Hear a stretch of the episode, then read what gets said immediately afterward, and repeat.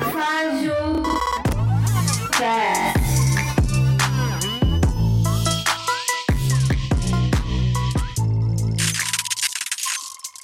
Está no ar mais um episódio do FajoCast e hoje, no dia 18 de maio de 2021, data que eu estou gravando esse episódio, o FajoCast completa dois anos de existência. E aí, algumas semanas atrás, eu pedi para vocês lá no Instagram enviarem perguntas, perguntas sobre o podcast, perguntas sobre mim, qualquer coisa que vocês quisessem saber, para que eu respondesse aqui no episódio dessa semana. Então, bora lá para as perguntas que vocês mandaram para mim no Instagram. A primeira pergunta que eu vou responder é: podcast, como devo iniciar? Lá no Instagram eu comentei sobre encontrar um tema com o qual você se identifica e se jogar nele. Mas, além disso, tiveram alguns outros pontos que me levaram a iniciar o, o FajoCast.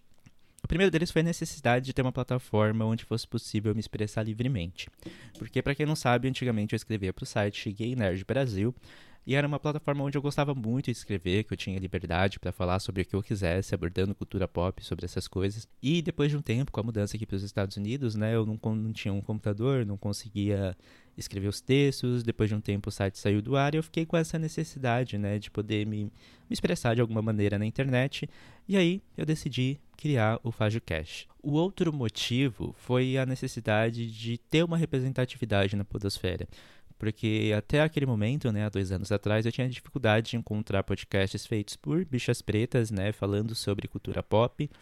E como eu não encontrava nenhuma, não encontrava essa representatividade, né, além de alguns poucos podcasts, como por exemplo Bichas Nerds, eu resolvi, né, ser a representatividade que eu não encontrava na internet. E aí, né, com, com esse tema, que é a cultura pop e os meus objetivos definidos, eu iniciei o podcast, né, utilizando as ferramentas que eu tinha à minha disposição na época. E aí eu vou aproveitar essa informação para responder uma outra pergunta, que é: como é esse processo de gravar em locais diferentes para ficar tudo certinho? E aí, como eu disse no Instagram, essa é uma pergunta complexa para se responder rapidamente, mas eu acho que aqui dá para explicar um pouco melhor. Em 2018, eu tinha eu criei um podcast com amigos chamado Ring Pop né? Que inclusive saudades desse podcast.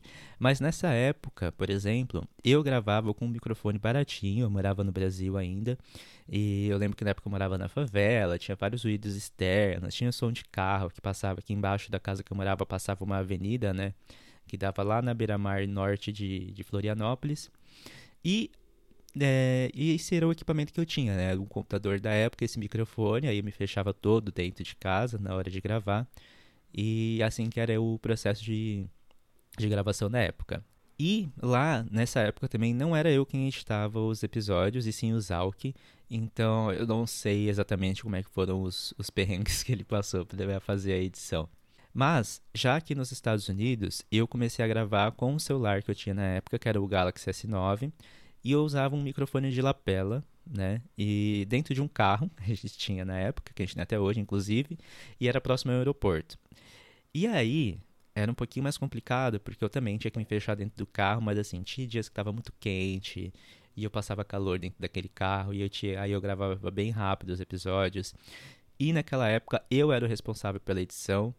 E se bem que e nessa época a minha maior preocupação era só gravar, né, com o mínimo de ruído possível, sem fazer muito ajuste na qualidade do áudio ou algo do gênero, até porque eu não, não manjava muito de edição de áudio. Hoje em dia, né, eu já gravo em casa com um microfone que é bom, que capta muito bem o áudio, mesmo com alguns sons externos e tal, mas pelo menos ele consegue ter uma, uma boa captação do áudio. E é como eu tenho feito atualmente as gravações, né?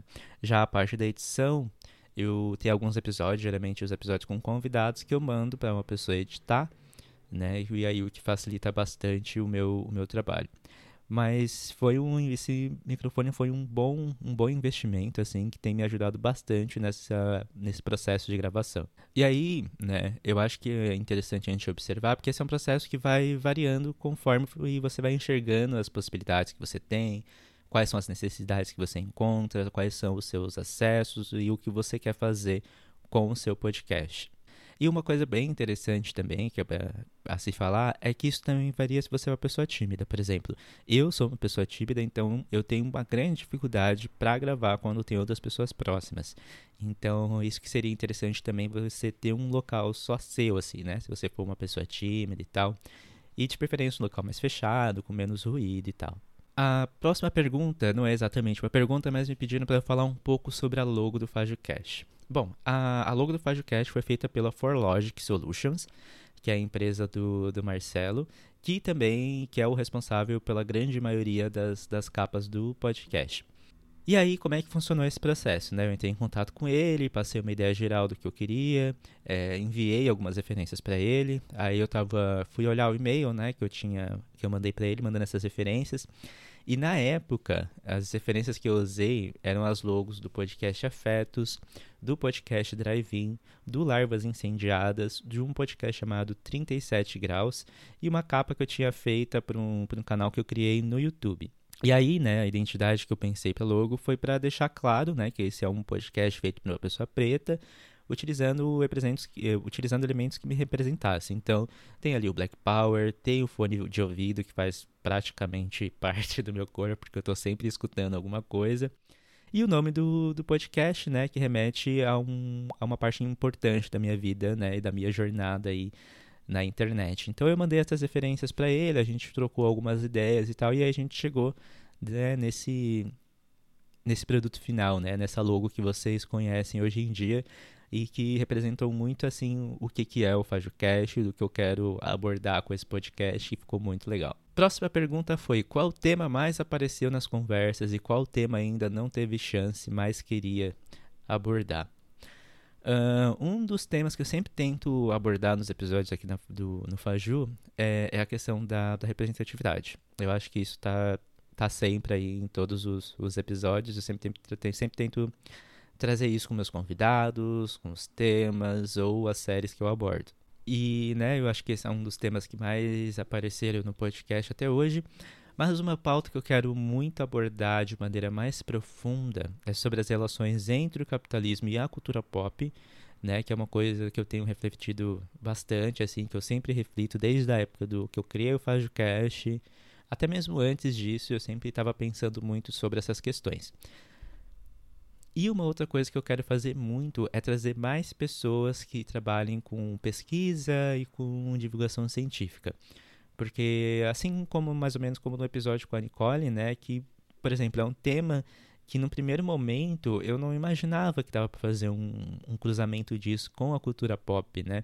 Mas aí, conforme a gente foi conversando com ela, a gente foi trocando algumas ideias, eu consegui fazer algumas conexões bem interessantes que me trouxeram fazer bastante reflexões, né? E conseguir juntar esses, esses dois assuntos, esses dois temas, então, uma das coisas que eu quero trazer não é um, exatamente um tema em específico, mas é trazer mais pessoas que trabalham com pesquisa e com divulgação científica e fazer aquela criticazinha básica ao capitalismo e como isso influencia a cultura pop e aí a cultura pop influenciando nas nossas vidas.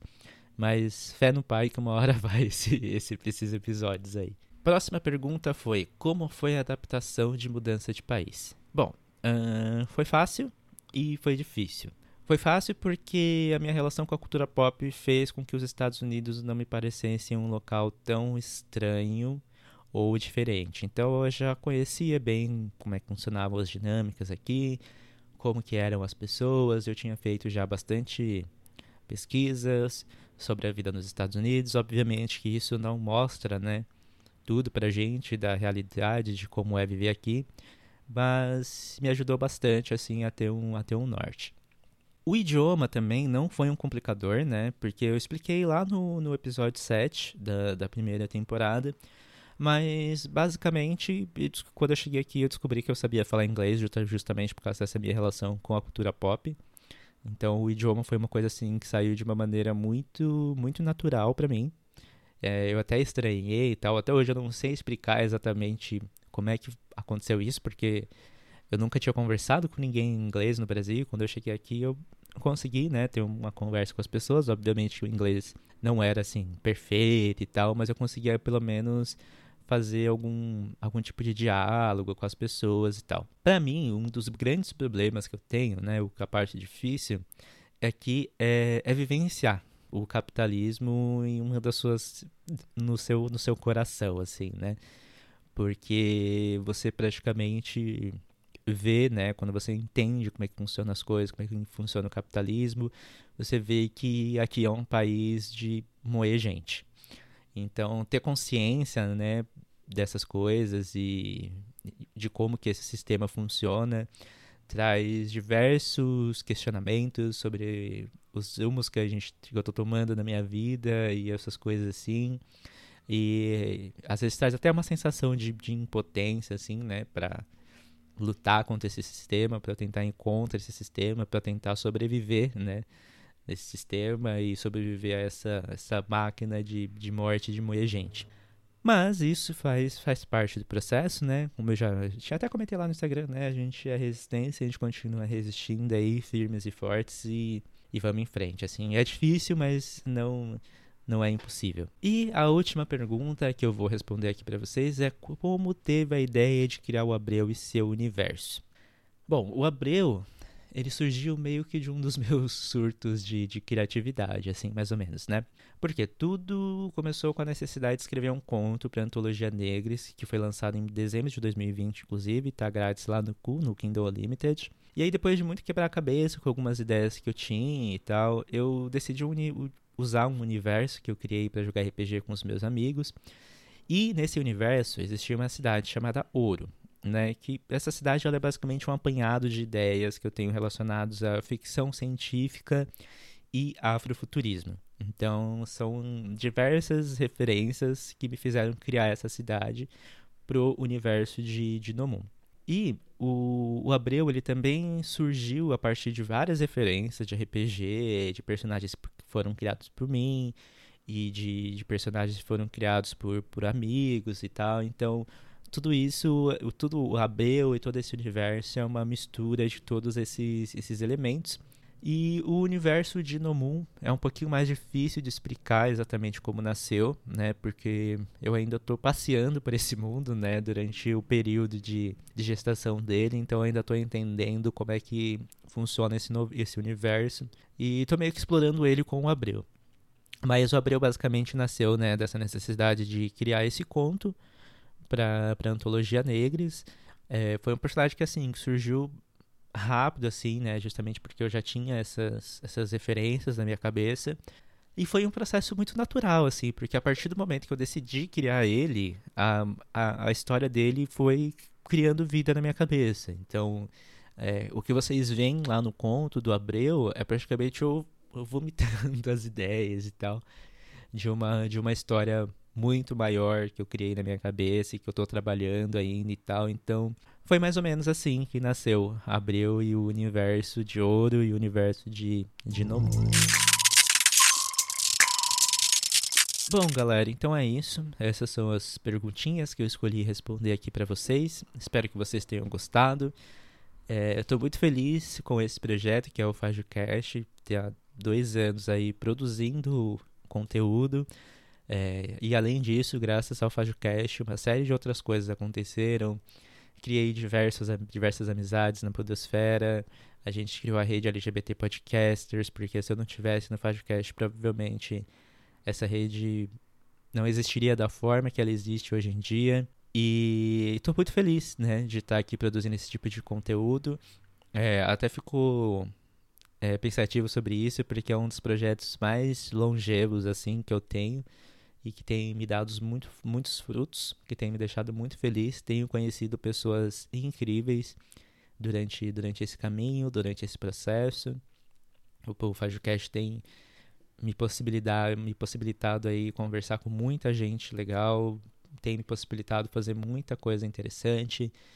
E durante esses dois anos aí de caminhada eu consegui entender como é que funciona o meu fluxo de criação de conteúdo, é, qual o melhor ritmo com o qual eu me adapto.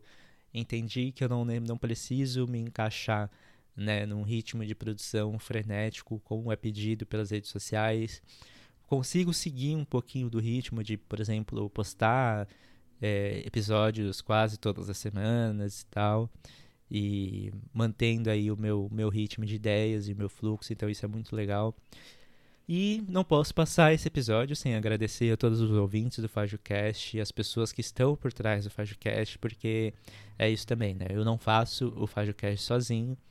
Vocês ouvem aqui a minha voz, né? Minha, aí no ouvidinho de vocês. Mas tem outras pessoas aí por trás fazendo esse rolê acontecer, né? Mesmo que indiretamente. Então, né, os amigos da rede, os convidados que topam participar dos, dos episódios do FajoCast, fazem parte desse, desse processo e dessa, e dessa construção. É, a Nicole que faz a edição dos episódios com os convidados e que é muito importante para que eu consiga ter mais tempo para trabalhar no Fagcast. O Marcelo que faz as capas aqui do, do, do também, que me ajuda muito nesse processo. Então, só tenho a agradecer né, a todas essas pessoas, agradecer a vocês que escutam o podcast. Muito obrigado aí por estarem comigo nesses dois anos de, de existência e espero que venham mais muitos anos por aí. Então é isso, galera. Muito tarde até aqui. Não se esqueçam de me seguir nas redes sociais. Vocês me encontram como FajoCast, tanto no Twitter como no Instagram. Se vocês quiserem também, podem mandar cartinhas através do e-mail fajocast.gmail.com. Então é isso, um abração para todo mundo e tchau, tchau. Até o próximo episódio. Este podcast faz parte do movimento LGBT Podcasters. Conheça outros podcasts através da hashtag LGBT Podcasters ou do site www.lgbtpodcasters.com.br.